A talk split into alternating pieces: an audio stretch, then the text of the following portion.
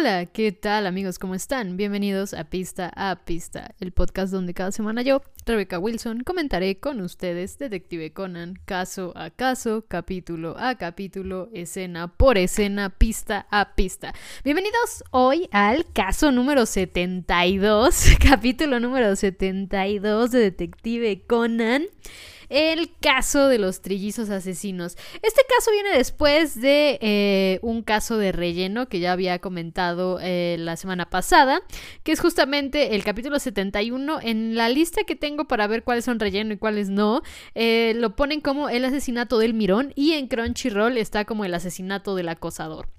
Ya mencioné también la semana pasada que este caso yo lo recomiendo porque en algún punto se me, se me ocurrió algo muy similar a la premisa general del caso. Digo, no es tan sencillo el truco de este caso como lo que a mí se me había ocurrido alguna vez en mi adolescencia viendo estas máquinas de refresco, eh, pero eh, de cierta forma me gustó este capítulo por eso, ¿no? Porque de cierta forma parte de la premisa de este capítulo gira alrededor de algo que a, mí alguna vez se me había pasado por la mente y me gusta cuando pasa eso. Ya les había comentado en el caso del elevador, eh, que es la primera vez que me pasó también con Conan, que es como ver el caso y decir, alguna vez pensé algo así porque vi unos elevadores que funcionaban así y dije, claro, por supuesto, tiene sentido. puedes cometer un crimen con estos elevadores. Y aquí fue igual, ¿no? Es como, claro, por supuesto, tiene sentido, puedes cometer un crimen con una de estas máquinas de bebidas. Y por eso me gusta este relleno. Solamente por eso. Tampoco tiene como nada especial. Es entretenido, debo decirlo. Y a mí me gusta. O sea, a mí me gusta, me parece entretenido. Es un relleno que puedo recomendarles ampliamente. No sé si ampliamente sería lo correcto. Y pues eh, tenemos ese relleno, el asesinato de el acosador o el asesinato del mirón, depende de cómo lo estén consultando. Y nos vamos con el capítulo número 72, que es el caso de los trillizos asesinos. Eh, como ya mencioné también, este es el caso donde eh, nos cierran un poco también la historia de la hermana de Sonoko. Después de este capítulo creo que solo aparece en uno más con Kaito en, creo que es en el siguiente, ¿no? En, en el siguiente con Kaito. Y de ahí, mm, según yo, si mal no recuerdo, tal vez estoy recordando mal, son, mil capítulos, definitivamente puedo estarme acordando mal, pero según yo, después de este capítulo y el caso con Kaito, la hermana no vuelve a aparecer hasta el 600, 700, eh, que es eh, Makoto contra Kaito, creo que es como por el 700, ¿no? Yo creo que ya hasta el 800, no recuerdo el número exacto del Makoto contra Kaito, pero de ahí en fuera, y no aparece la hermana como tal en el Makoto contra Kaito, sino que la mencionan. Y de hecho, la razón por la que la mencionan también es una de las razones eh, que van a estar mostradas en este capítulo, porque justamente este capítulo habla un poco de el prometido de la hermana de Sonoko. Les digo, la hermana de Sonoko de pronto tuvo mucho más desarrollo que todos los personajes de Detective Conan juntos. es el personaje de Detective Conan con más desarrollo en su historia personal, porque se casó y todo, ¿eh? Se casó y todo. Eh, pero pues eh, aquí vamos a conocer un poco a su prometido. Pero antes de conocer a su prometido, vamos a ir con Naso, porque nunca es too much Naso. Justo es como a partir de estos capítulos ya siento que Naso ya fue too much. O bueno, o sea, si lo has visto eh, con los rellenos todo seguido, yo creo que ya a partir de este, del 72, ya dices, ya duró mucho Naso, ¿no? ya duró bastante. Y es que Naso sí dura bastantillo, dura como 40 capítulos, casi, o más de 40 capítulos. No he hecho el cálculo exacto, pero sí dura bastantillo. Y eh, aquí para mí ya fue así como too much Naso, por favor, basta. Pero bueno, tenemos Naso y pues después de Naso tenemos a Sonoko eh, que están en Isu. Aquí nos marca un letrero el hecho de que están en Isu otra vez. O sea, venimos justo de un caso de Isu en el misterio del varón nocturno y este es otro caso en Isu, esta vez en Sonoko que eh, está hablando del sol, la playa, muchachas que se van a broncear y se lamenta que el único hombre que está a los alrededores es Conan, ¿no? Conan es el único hombre a los alrededores y Ran le dice, por supuesto que solamente es Conan porque estamos en la playa privada de tu casa. y pues literalmente se abre la toma y se ve que hay dos mansiones de fondo y una playa totalmente sola porque es la playa privada de eh, la zona, supongo, residencial, que es donde está la casa de Sonoko, porque recordemos que Sonoko es de una familia muy, muy, muy, muy adinerada no es la más adinerada de todo Japón, pero sí es la segunda o la tercera más adinerada. En algún, en algún punto creo que sí lo dicen, creo que es en una película, pero en algún punto sí dicen que Sonoko realmente es muy, muy, muy adinerada, ¿no? bastante, bastante rica, es de las familias más ricas de Japón y pues eh, ya tuvimos un caso con su casa en la montaña y esta es su casa de la playa. Entonces tiene una casa en la montaña y una casa en la playa, ¿no? Y pues Sonoko dice, ok, pero venimos aquí a broncearnos para después de estar bronceadas atraer chicos, ¿no? Que debo decir que esto yo creo que ha de ser algo como muy de los noventas, porque creo que ahorita la tendencia es al revés, es como estar lo menos bronceado posible por lo que tengo entendido o por lo que al menos yo vi cuando estuve por allá en 2017, 2018. Pero pues Sonoko sí deja claro que está haciendo esto para atraer chicos y Ran le dice que Sonoko siempre tiene en la cabeza eh, a los chicos, siempre está pensando en chicos y Sonoko básicamente le hace burla diciendo, bueno, es que no, no todas somos como alguien que ya sabe quién será su esposo y obviamente después de esto habla de Shinichi y le dice que si ese traje de baño se lo compró pensando en Shinichi como para enseñárselo. Obviamente Ran lo, lo niega un poco, se sonroja. Conan dice, ah, se lo puso para mí, pues entonces me acerco para verlo, ¿no?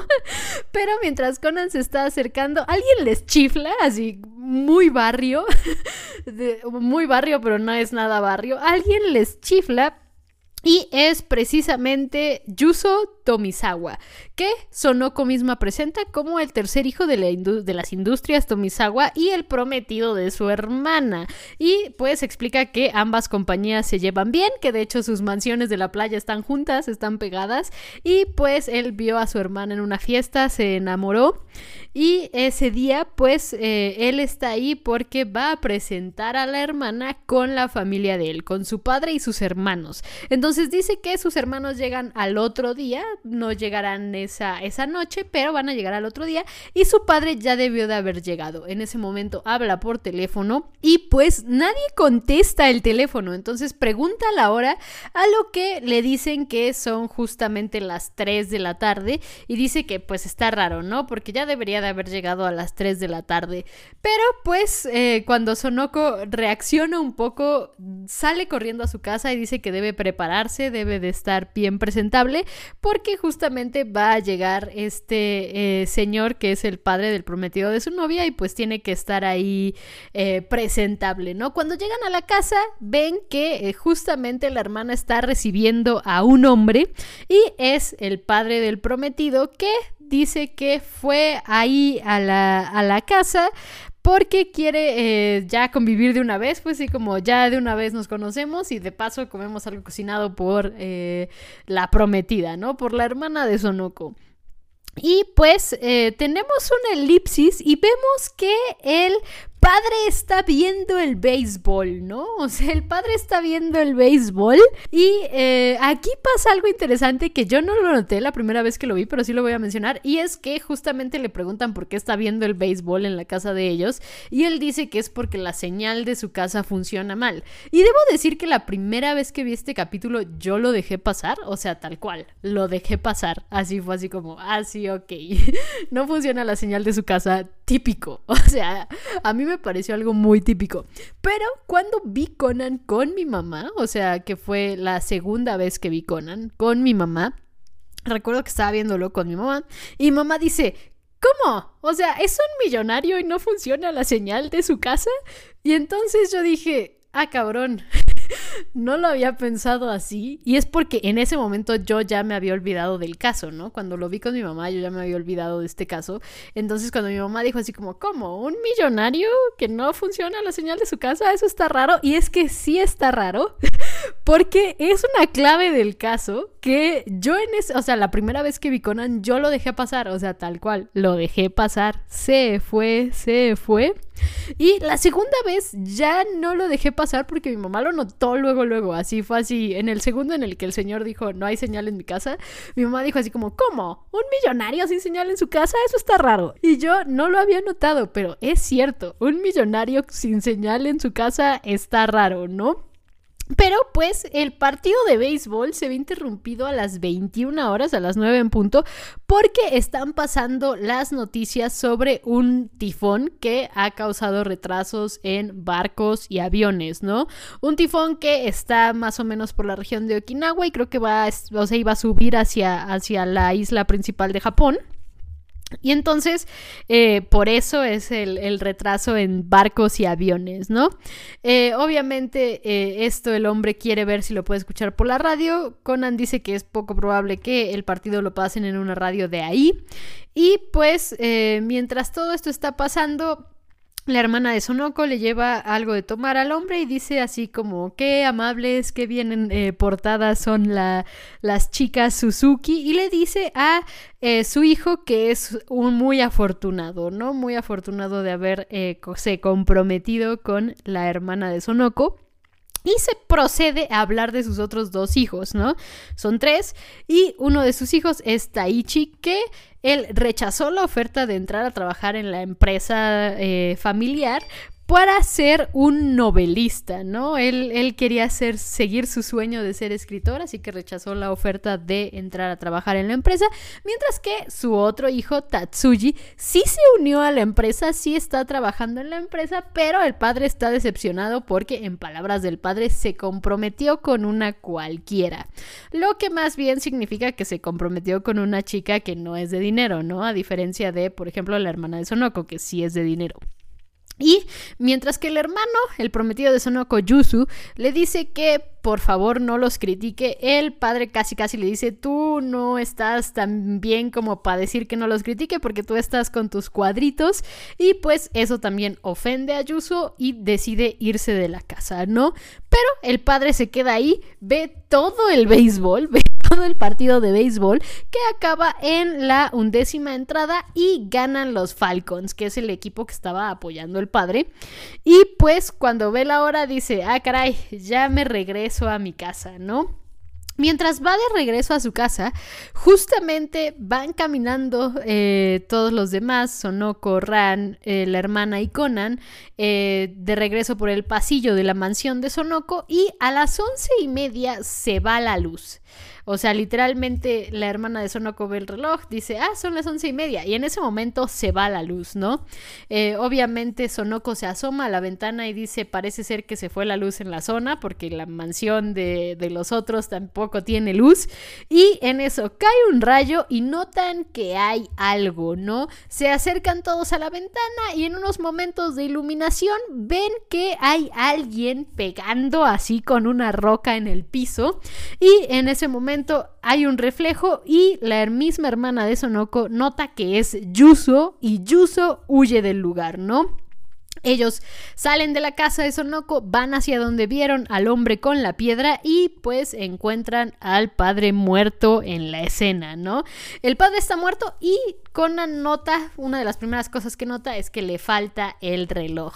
Y pues ya que han visto a Yuso literalmente matar a su padre, pues no quedaría mucho más que hacer, pero vemos que Yokomiso llega a la escena y en el momento en el que aparece Yuso le dice, no te hagas, yo sé que mataste a tu padre, pero justo cuando están a punto de retenerlos, llegan los otros dos hermanos y podemos ver que son trillizos. Por eso el caso de los trillizos asesinos, ahí el nombre un poco spoiler, pero sí, son trillizos. Y pues, eh, a pesar de notar que son trillizos, eh, Yokomiso, Yokomiso el del pelazo, por cierto, dice así como arresten a Yuso, él fue el que mató, pero Ran, la hermana de Sonoko, y Sonoko interrumpen al inspector Yokomiso Y le explican que sí, vieron al asesino, pero solo vieron los ojos y la nariz. Y pues como son gemelos, trillizos, no, no gemelos, son trillizos. Como son trillizos, pues digamos que ojos y nariz son iguales. Así que más bien cualquiera de los tres pudo ser. Ahí es cuando Tatsuji, eh, uno de los hermanos, dice que él apenas llegó de Okinawa en un vuelo que aterrizó hace tres horas en eh, Haneda, en uno de los aeropuertos de Tokio. Hay dos, Tokio Narita, Tokio Haneda. De hecho, el de Tokio Narita no está tan en Tokio, está en Narita. Y el de Haneda sí está mucho más cerca de Tokio, pero sigue estando eh, en Tokio. Y eh, Isu está en otra, otra provincia, otra región. Está en Shizuoka, ¿no? Eh, si mal no recuerdo, porque eso lo mencionó el mismo Yokomiso, la, lo, mencionó el mismo Yokomiso la, la semana, lo, lo, mencionó el mismo Yokomiso en el caso del varón nocturno, ¿no? Pero bueno, el punto es que él dice que eh, él estuvo en Okinawa y eh, la noche anterior y apenas llegó en el vuelo que aterrizó tres horas antes. Esto llama la atención de Conan por la mención de Okinawa. Recordemos que eh, ellos vieron las noticias la noche pasada y se habían retrasado vuelos por el tifón, pero pues eh, también después de esta coartada que da uno de los hermanos, Taichi otro de los hermanos, dice que no sabe si va a contar como coartada, pero pues él dejó un mensaje en el contestador. El mensaje del contestador es a las 11.34, se fue la luz a las once y media, el mensaje del contestador está a las 11.34 y en ese mensaje él hace una referencia a la victoria de los Falcons en béisbol y pues menciona una jugada específica, creo que fue la jugada de uno de los jugadores favoritos de su padre, hace una mención específica que también le llama la atención a Conan, pero después de escuchar este mensaje es también Tatsuji el que dice que su otro hermano no pudo ser porque no podría haber sabido el resultado del partido de béisbol a las 11.34, ya que el el partido acabó a las 11.20 y poco, o sea, 11.20 algo, y eh, ningún noticiario en ningún lado pasaron información del partido hasta después de la medianoche. Entonces, 11.34, la única forma de saber el resultado era si él vio el partido, y entonces eh, así digamos que podría contar como coartada, ¿no? No tenía forma de saber cómo ocurrió el partido. Por lo que los dos hermanos literalmente dicen que solo pudo ser Yuso. Pero la coartada de Yuso es que estaba en su estudio trabajando, pero más o menos a las once y media le llamó uno de sus colegas para despertarlo porque se había quedado dormido en el estudio y pues eh, estaba cansado, ¿no? Obviamente, después de esta declaración de Yuso, llega un policía que le susurra algo a Yokomiso y entonces Yokomiso le dice a eh, Tatsuji, uno de los hermanos, le dice, aquí hay algo raro porque tu vuelo de Okinawa se supone que apenas aterrizó hace 30 minutos. Entonces no habría forma, digamos, que estuviera en Isu tan pronto, asumo. Esa es una de las cosas. Y otra es que el hermano mismo había dicho que aterrizó hace 3 horas, pero en el vuelo donde se supone que llegó apenas aterrizó hace 30 minutos, ¿no? Esto hace que Conan mencione así de por supuesto, es que ayer en las noticias mencionaron los retrasos de los vuelos de Okinawa por el tifón, ¿no? Entonces, eh, Yokomiso le dice al hermano así como de ¿qué pasó? ¿Dónde estabas entonces ayer en la noche? Porque no estabas en Okinawa, claramente porque los vuelos se retrasaron y apenas aterrizó el que se supone que te ibas a tomar hace 30 minutos, ¿no? Entonces el hermano confiesa que estuvo en Tokio en casa de su prometida porque su prometida se había sentido indispuesta y eh, no quería que su padre se enterara que él faltó al trabajo por estar con su prometida, ¿no? Entonces digamos que usó también eso un poco de coartada originalmente para su padre, pero él estaba en Tokio, ¿no? Eh, también dice que su otra coartada es que él justamente también sabía del partido y pues no podría saberlo porque los noticieros no hablaron de no hablaban del partido hasta pasadas las medianoche, ¿no? En ese momento uno de los policías confirma esto, que eh, no se habló del partido en ningún lado hasta pasadas las medianoche, pero Conan menciona una incongruencia del otro hermano de Taichi sobre el eh, partido, ¿no? Que él hizo un mal comentario con respecto al home run que eh, hizo este jugador y pues eh, parece ser que aquí podría comprobarse que no vio el partido, ¿no?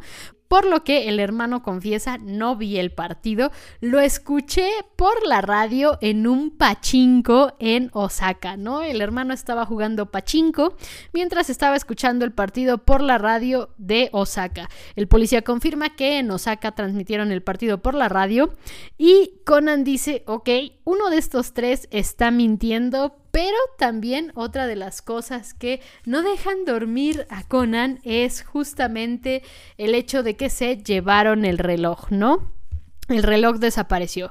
Pero mientras está pensando esto, unos policías notan que en la videocasetera pues está parpadeando y otro de los policías dice es por el apagón que sucedió el día de ayer y entonces Conan reacciona y dice eso significa que la coartada de uno de ellos es imposible y el asesino dijo dos mentiras. Pero pues se cierra la puerta, se abre la puerta, nos vamos a corte a comerciales y regresando de los comerciales, Yokomiso le dice a los tres hermanos que deben acompañarlo a la estación porque como hay testigos que vieron parte del rostro del asesino y parte del rostro del asesino coincide, coincide con el rostro de los tres, uno de los tres debe ser el asesino, ¿no? Conan ya sabe quién va a ser el quién es el asesino, Conan ya lo sabe. Y pues obviamente va a usar a la deduction queen Sonoko, pero en la primera vez que lo apunta Ran nota que Conan está apuntándole a Sonoko con el reloj y le dice, Conan, ¿qué traes ahí? Conan le dice, solo es un juguete, me lo dio el profesor, tengo que ir al baño y se va al baño y se esconde detrás de la puerta. Debo decir que aquí me llamó la atención porque eh, no sé si hay otro capítulo, no lo recuerdo en este momento, esta parte tampoco lo recordaba mucho, pero el hecho de que Ran está consciente más o menos de que Conan tiene un reloj ahí raro, ¿no? o sea, es que tiene todas las piezas Ran. Me niego a, creer que no lo sabe ya.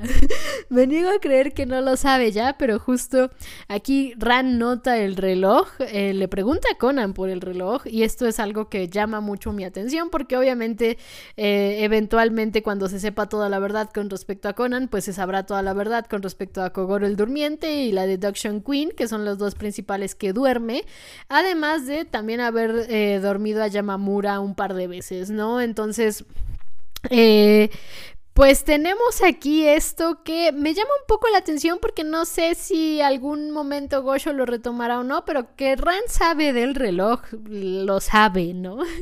Eh, no sé si a Gosho se le olvidó que lo sabe o si lo vuelve a mencionar o si lo vuelve a notar en algún otro caso. No recuerdo en este momento. Seguramente a través del podcast lo recordaremos juntos, si es que ustedes tampoco lo recuerdan. Pero no recuerdo en este momento si hay algún otro punto donde Ran note la extrañeza de este reloj. ¿No? Eh, sobre todo porque tiene tal cual la, cosita para apuntar, ¿no? La mirilla. Entonces, el punto es que Conan logra eh, escabullirse y detrás de la puerta ya le da, le dispara a Sonoko y la duerme, ¿no? Aquí es cuando Conan, con la voz de Sonoko, da su deducción y dice que Taichi, el que escuchó el partido en el pachinko, supuestamente es el asesino, ¿no? Y pues una de sus primeras mentiras es precisamente esa, porque a las once y media que acabó el partido, bueno, once y veintitantos que acabó el partido, en teoría los pachincos ya deberían estar cerrados porque están regulados y dentro de su regulación deben cerrar a las once de la noche.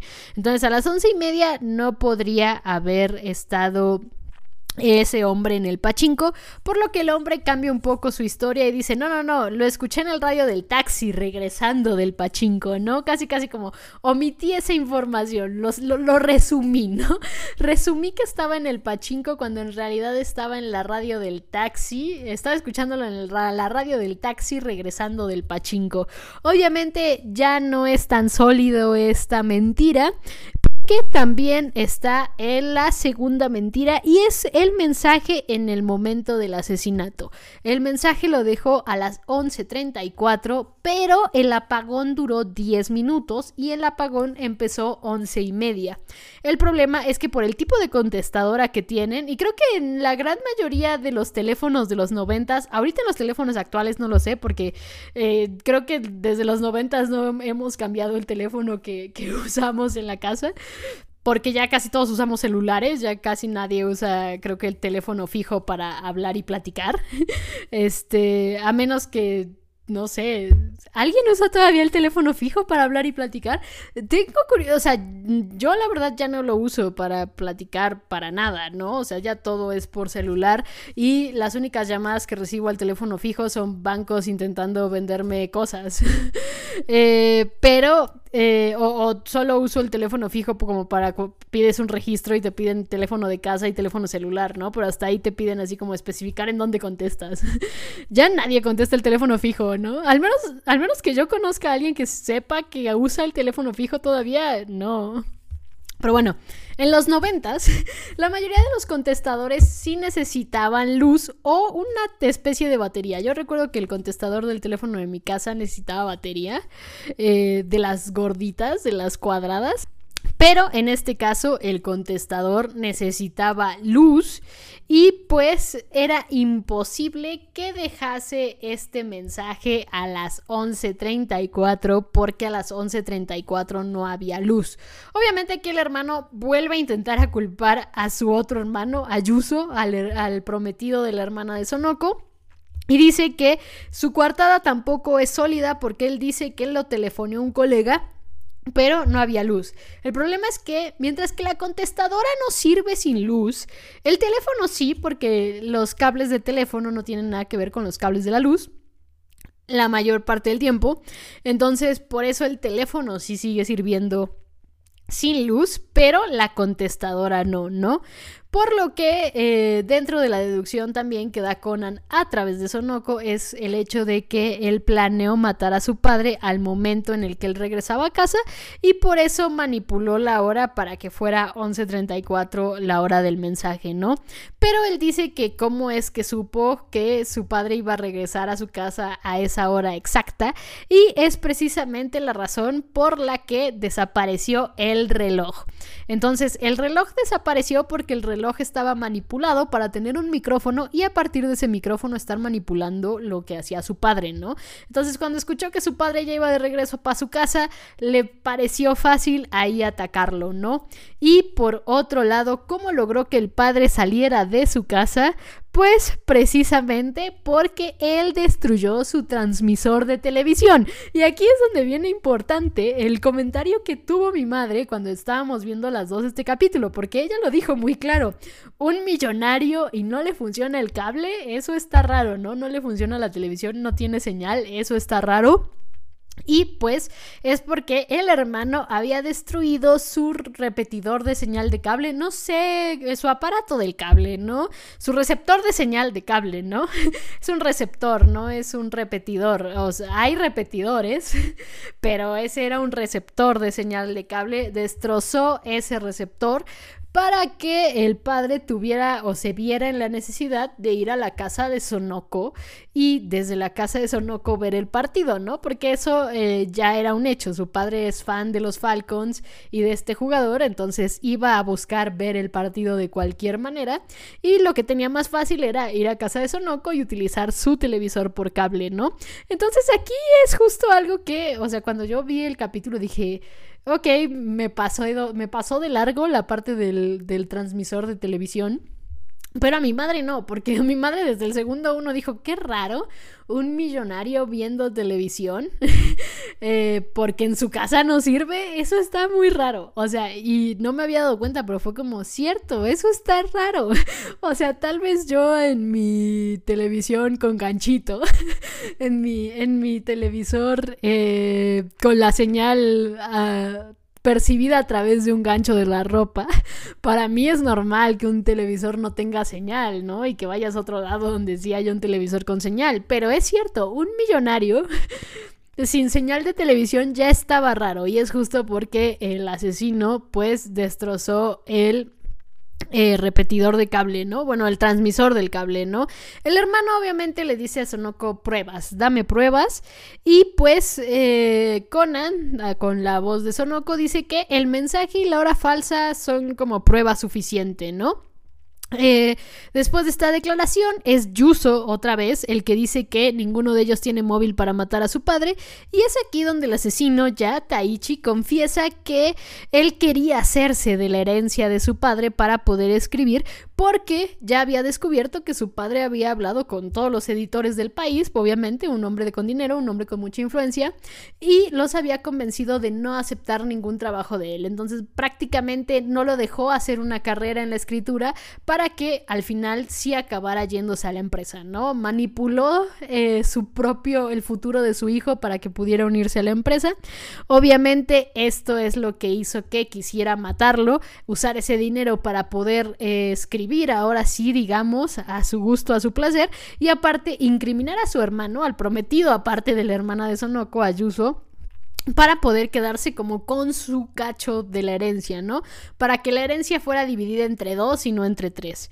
Entonces, eh, pues después de esta confesión, al hermano se lo llevan los policías y nos vamos con el ending que es un nuevo ending después de, de que dejamos Hikari, Kage, Norman. Vamos con un nuevo ending.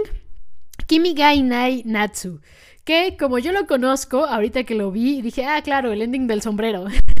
este ending sí lo recuerdo y lo recuerdo como el ending del sombrero, porque ah, ah, los que han visto el ending saben que a Ran en algún punto se le vuela el sombrero, va tras el sombrero y pues tenemos como esta transición con Shinichi que es muy común en los openings y endings de Detective Conan, ¿no? Ver como primero a Shinichi y después ver a Conan en el mismo lugar donde estaba Shinichi porque al final de cuentas son el mismo, eh, pero yo a este ending lo conozco como el ending del sombrero.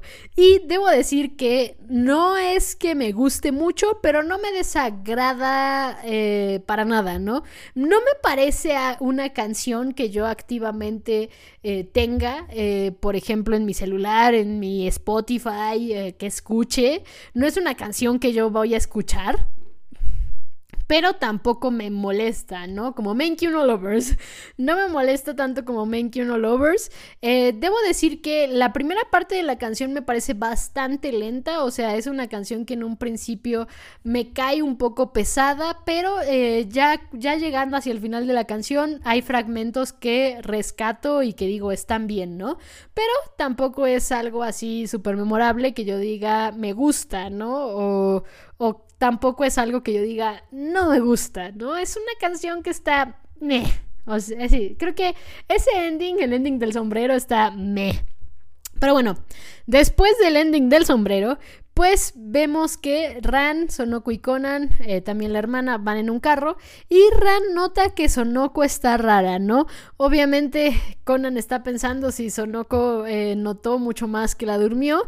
Sonoko mira su brazo, Conan sigue preguntándose qué está notando, suspira y después Sonoko dice que pues no se bronceó nada, ¿no? No se bronceó nada y se supone que había ido a ese viaje para broncearse, para gustarle a, los, a la muchachada.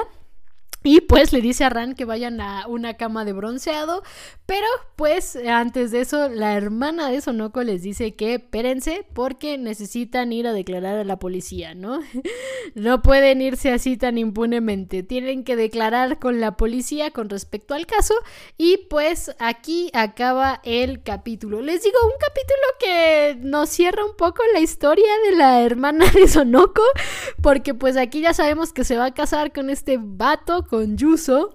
Y eh, la siguiente vez que sale es en, en, en un par de capítulos, que es Conan contra Kaito. Y después de Conan contra Kaito, según yo, y si no estoy recordando mal, y corríjanme si estoy recordando mal, pero según yo ya no la volvemos a ver hasta Makoto contra Kaito. Y en Makoto contra Kaito más o menos te dan una explicación de por qué la hermana está casi que desaparecida de la familia Suzuki. Y es una explicación que me hace sentido tomando en cuenta eh, las cosas que, he llegado yo a conocer de esa clase de culturas. No precisamente de la japonesa, pero sí de la coreana y de la china. Cuando alguien se casa eh, eh, y digamos que se separa de la familia, ¿no? Entonces, eso aparte de la hermana, incluso sí le explican en eh, Kaito contra Makoto, pero eh, es eh, para mí fue muy raro porque justo, o sea, según yo, y les digo, no sé si estoy acordándome mal, pero estoy casi segura que no. O sea, después de Kaito contra Conan, la hermana de Sonoko no vuelve a ser mencionada para nada, ni en las películas. En las películas parece que ni existe esa mujer, ¿no? Pero eh, ya después con eh, Makoto contra eh, Kaito, pues ya tenemos nuevamente como la explicación de por qué en teoría está desaparecida esta mujer porque Sonoko va a ser la eh, como heredera del conglomerado Suzuki, ¿no? Creo que es un conglomerado, no es una empresa en particular, es un conglomerado y tiene como varias subempresas, por lo que te dan a entender un poco las películas y algunos casos como muy específicos del manga. En el manga no resaltan tanto la riqueza de Sonoko, sí la mencionan obviamente, hay algunos casos donde es significativa, pero ah, no es como a nivel películas, ¿no? Que en películas literales como la familia de Sonoko patrocina todo lo que sucede en Japón. Entonces, este, no se nota tanto así en el manga, pero ya en las películas sí lo resaltan mucho más y lo aprovechan también mucho más, ¿no? Les digo, Gosho no lo ha querido resaltar tanto, pero creo que hay un capítulo incluso eh, con respecto a la amistad de Rani y Sonoko donde resaltan un poco más también eh, por qué no está tan explorada dentro del manga esta riqueza de Sonoko como tal, ¿no? Sí está mencionada, sí llega a ser eh, significativa en algunos casos, entre ellos Kaito contra Conan o Conan contra Kaito. Eh, en uno de esos, por ejemplo, eh, obviamente casi todos los casos con el tío de Sonoko, pues eh, tiene que ver el conglomerado Suzuki con respecto a estos casos, pero de ahí en fuera se maneja un poco más por debajo del agua y les digo, creo que hay un capítulo donde el mismo Gosho lo explica sin decirlo explícitamente, sino que más bien el capítulo te demuestra por qué Gosho no, no, lo, no lo sobresalta tanto como por ejemplo ejemplo, se sobresalta en las películas, ¿no? O sea, al final de cuentas siempre te dejan claro que Sonoko es la heredera de un conglomerado súper poderoso en Japón y tiene mucho dinero, pero eh, hasta eso no está tan explotado, más allá de los capítulos con el tío y Kaito, ¿no? Pero ya iremos hacia el tío y Kaito mucho después, porque el tío aparece eh, ya un poco avanzado, eh, creo que es como por el cuarto, no, como por el quinto o sexto, ¿no? Caso con Kaito, que ya empieza a aparecer el tío de Sonoko, o hasta más, ¿eh? Yo creo que hasta el octavo incluso, caso con Kaito. Eh, que ya empieza a hacer este juego tío de Sonoko y Kaito Kid. Pero de ahí en fuera, eh, justo Sonoko la tenemos como heredera del conglomerado Suzuki, ¿no? Eh, y eh, la hermana de Sonoko, después de este caso, aparece, les digo, en Conan contra Kaito. Y después, según yo, no la volvemos a ver y solo la vemos mencionada en Makoto contra Kaito. Entonces, el caso de los trillizos asesinos, para mí es casi como si fuera el último caso con la hermana de Sonoko. Y de cierta forma nos cierra la historia de la hermana de Sonoko casi. si no fuera porque sale brevemente en Conan contra Kaito, porque sale muy brevemente, o sea, sale creo que hablando por teléfono. Y en Makoto contra Kaito, donde literalmente solo es mencionada, ¿no? Entonces digamos que este, este caso tal cual nos cierra un poco la historia de la hermana de Sonoko. Probablemente sabremos muy poco de ella en el futuro. Ya hablaremos un poco más al respecto en el siguiente caso que salga, porque no estamos muy lejos de allá. Porque la siguiente semana tenemos capítulo 75, el asesinato del presidente de la compañía financiera. Ahorita en este momento no recuerdo muy bien de qué va. Ya veré de qué va eh, este capítulo eh, en cuanto lo grabe. Seguramente me acordaré en algún punto del caso o viendo las primeras imágenes como me, pasó anteriormente eh, con el asesinato de la ilustradora. Eh, probablemente así me acuerdo un poco más del caso, pero pues tendremos el asesinato del presidente de la compañía financiera la siguiente semana y después este caso que he estado mencionando mucho en este, en este capítulo del podcast, que es el caso número 76, Conan contra Kaito Kid que eh, no sé por qué en la lista que estoy viendo para ver cuál es relleno y cuál no, lo tienen como Conan contra Kid el gato. Y me pregunto por qué le pusieron el gato. O sea, si alguien sabe la explicación de por qué le pusieron el gato, estaría excelente, ¿no? Eh, tal vez justo por el juego de Kaito y el 14-12, tal vez. Eh, la forma en la que lo resolvieron fue en vez de ponerle Kaito Kid, que fuera el gato Kid. No tiene mucho sentido. no, no, no encuentro la explicación, no, porque el kit viene del 1412. o sea, el kit viene del 1412. Entonces, eh, ya hablaremos mucho más a detalle con respecto a Conan contra Kaito Kid, porque a este capítulo yo quería llegar cuando empecé a ver Conan, pero yo no sabía que quería llegar a este capítulo. Va a haber una... Es un especial de una hora, entonces va a ser un capítulo largo de, de podcast, seguramente. Y eh, tengo una anécdota que contarles porque Kaito Kid es una de las razones por las que empecé a ver Detective Conan. Mejor dicho, es la razón por la que empecé a ver Detective Conan. Y por eso digo que yo cuando empecé a ver Detective Conan quería llegar a este capítulo, pero yo no sabía que quería llegar a este capítulo, ¿no? Pero ya les explicaré más a detalle por qué en ese capítulo. Mientras tanto, la siguiente semana tenemos el capítulo 75, el asesinato del presidente de la compañía financiera. Y eh, una vez más, ya saben, pueden dejarme todos sus comentarios, todas sus opiniones en mi Twitter, arroba Repson, o en los comentarios del video de YouTube. Yo los leo todos, de verdad, sus palabras me hacen muy, muy feliz. Me encanta leerlos, me encanta saber que les gusta el podcast, a los que me dicen que les gusta el podcast. Y me encanta hacer este podcast, entonces de verdad también me encanta recibir retroalimentación de su parte. Así que no olviden dejármela en mi Twitter o en los comentarios del video de YouTube. Y nos estaremos viendo la próxima semana aquí en Pista a Pista, el podcast donde cada semana yo, Rebecca Wilson, comentaré con ustedes Detective Conan caso a caso, capítulo a capítulo, escena por escena, pista a pista. Muchas, muchas, muchas gracias por escuchar este podcast. Hasta la próxima, detectives.